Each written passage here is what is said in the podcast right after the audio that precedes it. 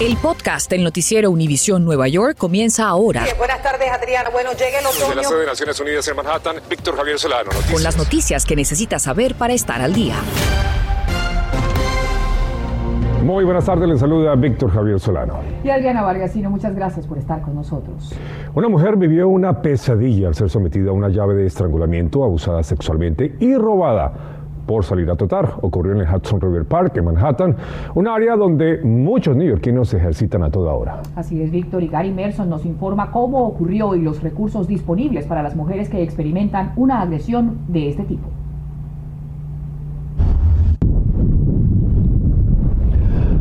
Así venía la víctima trotando por esta zona que es muy usada por personas que hacen ejercicio, pero no con esta claridad, eran poco más de las 6 de la mañana. Sin embargo, activistas han reclamado que esta debe ser una ciudad segura las 24 horas. Este es uno de los elementos que debe tratar de evitar bajo estas situaciones. La música muy alta y prefiera siempre correr con más personas y estar siempre vigilante de su entorno.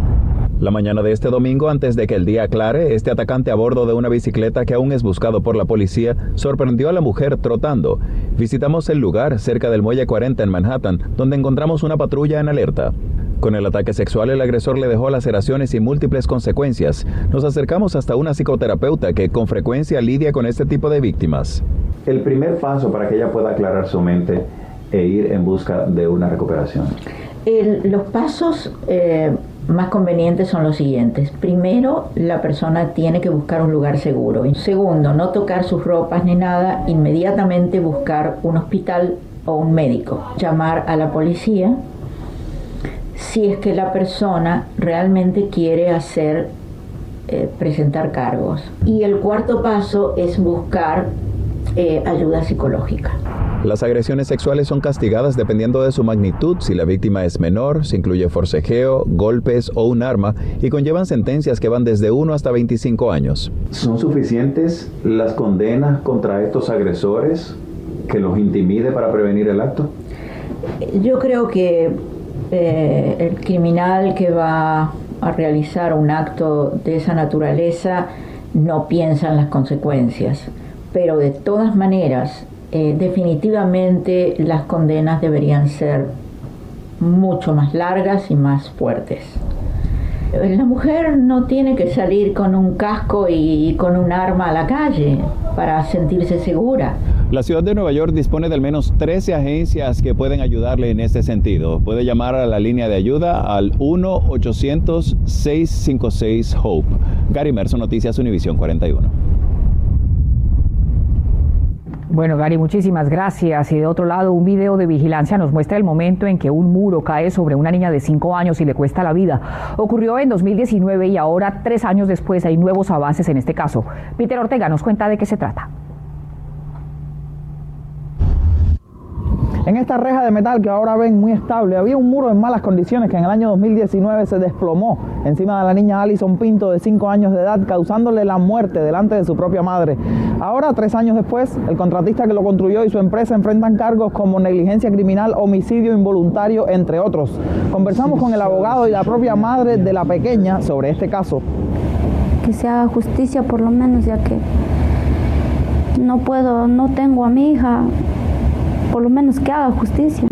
El alcalde Eric Adams sigue poniendo mano dura contra el crimen y ahora propone volver a dar sanciones por violaciones menores en el subway. Desde la estación de la calle 23 y la octava avenida de Manhattan, Alejandro Condis nos explica esta propuesta.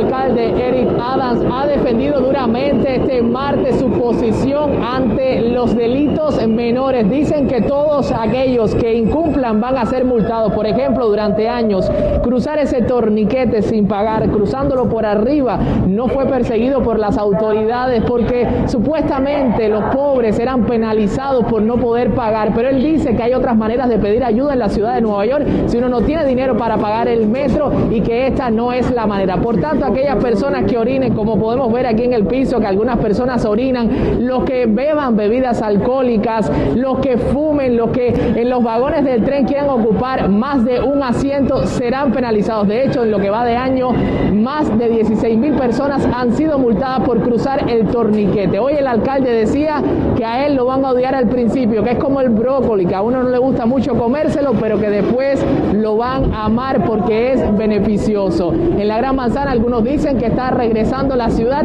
a los momentos más duros de esa vigilancia policial, pero otros dicen que en estos momentos es muy necesario. Soy Alejandro Condis, Noticias Univisión 41. Estaremos atentos, Alejandro, gracias. Y en lo más reciente, desde la invasión de Rusia a Ucrania, cinco semanas después del inicio del ataque, el gobierno ruso anuncia que va a disminuir significativamente sus operaciones militares sobre la capital ucraniana, Kiev, y también Chernihiv, al norte de la ciudad. El anuncio es interpretado como el primer resultado concreto de una nueva ronda de negociaciones en Estambul, la capital de Turquía, aunque he recibido con incredulidad por el secretario de Estados Unidos, Anthony Blinken, quien asegura que una cosa es lo que Rusia dice y otra lo que hace. Entre tanto, fuerzas rusas indican que una reunión entre los presidentes Vladimir Putin de Rusia y Volodymyr Zelensky de Ucrania es posible si hay un acuerdo de paz. A pesar de los acercamientos, siguen los intercambios en el terreno. Un misil ruso golpeó un depósito de petróleo en zona norte de Ucrania. La Administración de Alimentos y Medicamentos FDA autoriza la segunda dosis de refuerzo de la vacuna contra el COVID-19. Las dosis que se podrán aplicar son de las farmacéuticas Pfizer y Moderna. Solo se podrán vacunar personas mayores de 50 años por considerarlos el grupo más vulnerable. Quienes lo deseen podrán obtener la vacuna tan pronto como cuatro meses después de haber recibido el primer refuerzo. Pero aún, eso sí, falta la aprobación de los CDC. Estás escuchando el podcast del noticiero Univisión Nueva York. Y a la legislatura de Nueva York, junto a la gobernadora Kathy Hochul, se les agota el plazo para aprobar el presupuesto del año fiscal 2022. Hochul presentó 10 puntos de discusión entre los que contempla la modificación de la ley de fianzas judiciales, que es uno de los más polémicos y genera divisiones. Los republicanos piden que la reforma aprobada en el 2019 sea anulada. Los demócratas están divididos en torno a la propuesta de la gobernadora de ampliar condiciones y el poder de los jueces para que a procesados por delitos se les imponga una fianza, como es el caso de los relacionados con armas de fuego. Los progresistas presentaron una contrapropuesta también de 10 puntos, en la que incluyen más recursos para salud mental y programas de asistencia. Una encuesta de Siena College revela que el 64% cree que la reforma de fianzas ayudó a incrementar los delitos, mientras que el 82 pide que se le dé una autoridad a los jueces para imponer fianzas a los acusados. Un 56% considera que se debe modificar la ley, pero no completamente porque las minorías recibirían un trato injusto.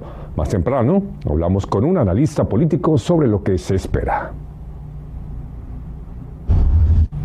Eli Valentín, muchas gracias por estar con Noticias en Visión 41. En primer lugar, hablemos del punto más eh, controversial de este proyecto de presupuesto, como es la modificación de la ley de fianzas. ¿Cómo pinta ese aspecto? La gobernadora se encuentra en una posición bien difícil, especialmente porque es un asunto sensitivo y además ella se está postulando para la reelección. Los progresistas eh, están muy molestos con su posición eh, sobre el asunto, pues eh, creo que van a haber muchas negociaciones y no creo que eh, van a llegar a un acuerdo antes del primero de abril. Hay mucha expectativa en relación con la suspensión al impuesto de la gasolina en el Estado para que los usuarios paguen un poco menos el precio del combustible. ¿Esto va a ser un hecho ya? Ojalá que sí. Creo que eh, de la parte del gobierno federal se necesita mucho apoyo para que los estados, por supuesto como el nuestro en Nueva York, puedan ver un alivio. Todos sabemos que la pandemia ha dejado una cantidad de consecuencias a nivel social y numerosas en nuestras comunidades.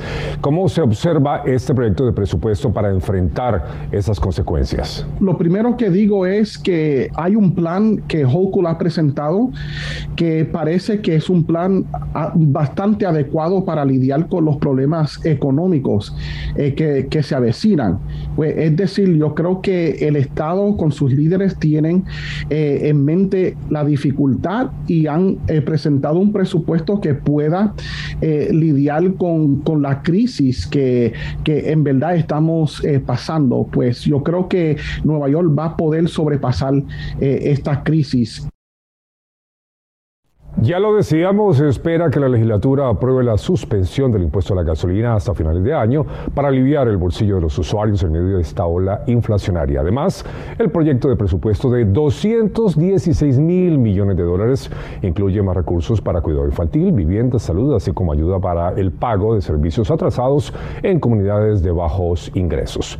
Las partes se comprometieron a aprobar el presupuesto antes del primero de abril. Bueno, un proyecto de ley cambiaría los reglamentos de calefacción en la ciudad de Nueva York para evitar incendios. Berenice Carne nos explica cómo podría cambiar la vida de muchos inquilinos.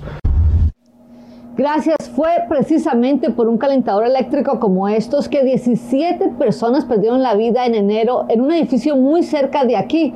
Por eso ahora oficiales electos quieren incrementar la cantidad de calefacción que los caseros tienen que darle a sus inquilinos para que esto no vuelva a ocurrir.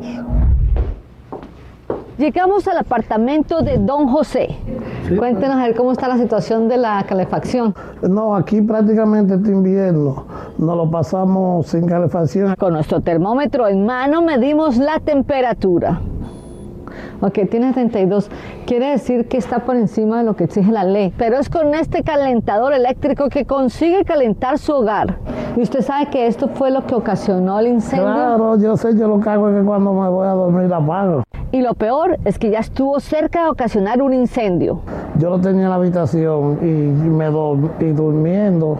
Cuando desperté, me desperté porque sentí un la humo, se estaba quemando la cortina. Oh my God, o sea que ya casi le pasó a usted. Vamos a ver aquí en el cuarto, a ver en cuánto está. 66. Este sí está por debajo de lo que exige la ley.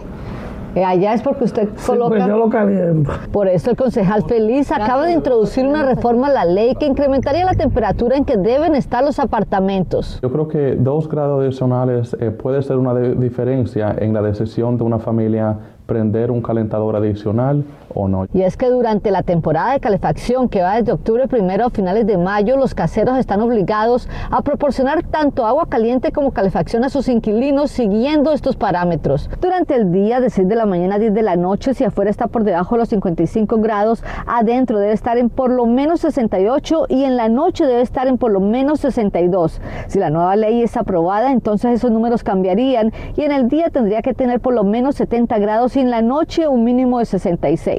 ¿Dos grados sería suficiente para usted? Claro que sí. Por su parte, la Asociación de Caseros de Alquiler Estabilizado dijo que cualquier incremento en las temperaturas iría en contra de la Ley 97 que intenta bajar las emisiones que dañan el medio ambiente. Esta propuesta no es lo mejor para nuestra ciudad. En el Bronx, Bernice Garner, Noticias Univisión 41. El alcalde Eric Adams anuncia un nuevo programa que ofrecerá oportunidades profesionales para jóvenes que se encuentren en hogares temporales desde los 16 a los 24 años de edad. Se trata del V-CRED, una iniciativa de la Administración de Servicios para Niños de la ciudad de Nueva York. Jóvenes recibirán entrenamiento para participar de prácticas pagadas y tendrán oportunidades de empleo con el empleador a cargo de la práctica. El enfoque será en cinco trayectorias profesionales. Tecnología de la información, ayudante de electricista, profesional de la salud, técnicos en farmacia y oficios de construcción. Gracias por escuchar el podcast del noticiero Univisión Nueva York. Puedes descubrir otros podcasts de Univisión en la aplicación de Euforia o en univision.com diagonal podcasts.